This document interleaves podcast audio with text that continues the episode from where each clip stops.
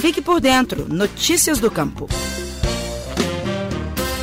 A produção de queijos em Minas vem se fortalecendo nos últimos anos e o concurso estadual do queijo Minas Artesanal tem sido importante instrumento de promoção da qualidade dos queijos do estado. Este ano, em razão da pandemia, a organização do evento precisou passar por uma série de mudanças e ganhou um novo formato. Nessa quarta-feira, dia 25, acontece o julgamento do concurso estadual do queijo Minas Artesanal, que este ano tem uma edição especial pelos 300 anos de Minas Gerais. O evento acontece na sede da Imater MG em Belo Horizonte a partir das 8 horas da manhã e será transmitido pelo canal da empresa no YouTube. O coordenador técnico da Imater MG, Milton Nunes, explica quais foram as mudanças que ocorreram no concurso este ano. Nós suprimimos as etapas municipais e as etapas regionais, porque elas ainda não poderiam ser realizadas, seriam por volta do mês de maio, junho julho, que foi o pico da pandemia. Então agora nós fizemos convite aos 280 produtores que poderiam participar do concurso, que são aqueles cadastrados e registrados no IMA, e desses 280 produtores, 217 aceitaram participar e fizeram suas inscrições. Nós não esperávamos que tantos produtores aceitassem participar. O número de 217 esse ano foi uma grata surpresa. Os queijos concorrentes foram feitos nas sete regiões caracterizadas e reconhecidas como produtoras de queijo Minas artesanal. São elas Araxá, Campos das Vertentes, Canastra, Cerrado, Serra do Salitre, Cerro e Triângulo Mineiro. As iguarias serão avaliadas por um júri técnico, formado por estudiosos e profissionais com ampla experiência na área, como explica Milton.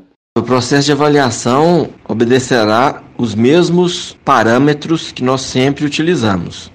É, apresentação, que inclui formato e acabamento, a cor, que é composta por uniformidade ou mancha, o ideal é que não tenha manchas, textura, que a gente olha olhaduras e granulação, consistência, que é composta por dureza e untuosidade, e o que mais vale pontos, que é o paladar e olfato, composto por sabor e aroma. É, nós vamos distribuir os 217 queijos, que representam 217 produtores, em cinco ilhas de queijos. Vamos distribuir proporcional ao número de queijos que cada região se inscreveu.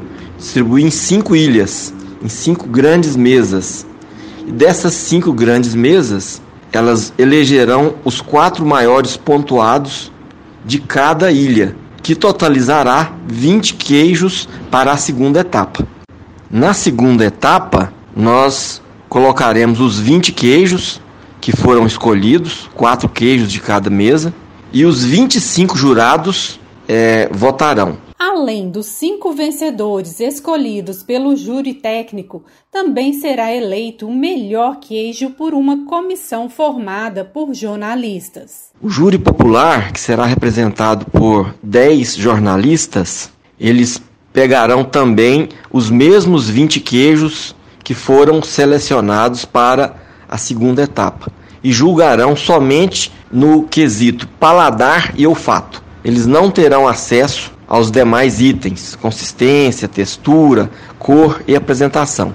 Eles julgarão o quesito paladar e olfato e elegerão o melhor queijo. Então eles não não darão pontos, eles escolherão dentre os 20 um mais saboroso e o que for mais votado será o queijo campeão. Nesse nessa etapa, né, de nessa classificação, que é a classificação de júri popular. Em razão da pandemia do novo coronavírus, o julgamento deste ano não foi aberto ao público. O concurso estadual do queijo Minas Artesanal é promovido todo ano pela Emater MG, empresa vinculada à Secretaria Estadual de Agricultura. A cerimônia com o anúncio dos vencedores e a premiação do concurso vai acontecer no dia 9 de dezembro, também na sede da Imaté. Para a Estação Rural, Flávia Freitas. Você ouviu o Estação Rural, o podcast da Emater Minas Gerais. Mais saúde. Faça sua parte contra o coronavírus. Olá, Vivemos uma crise muito séria na saúde pública. Enfrentamos um inimigo invisível, o novo coronavírus. Ele causa a doença Covid-19, que vem provocando centenas de milhares de mortes em todo o mundo. Enquanto os cientistas não descobrem uma vacina para nos imunizar, a melhor proteção é reduzir a disseminação do vírus. E isso é responsabilidade de cada um de nós. Sempre que possível, fiquem em casa.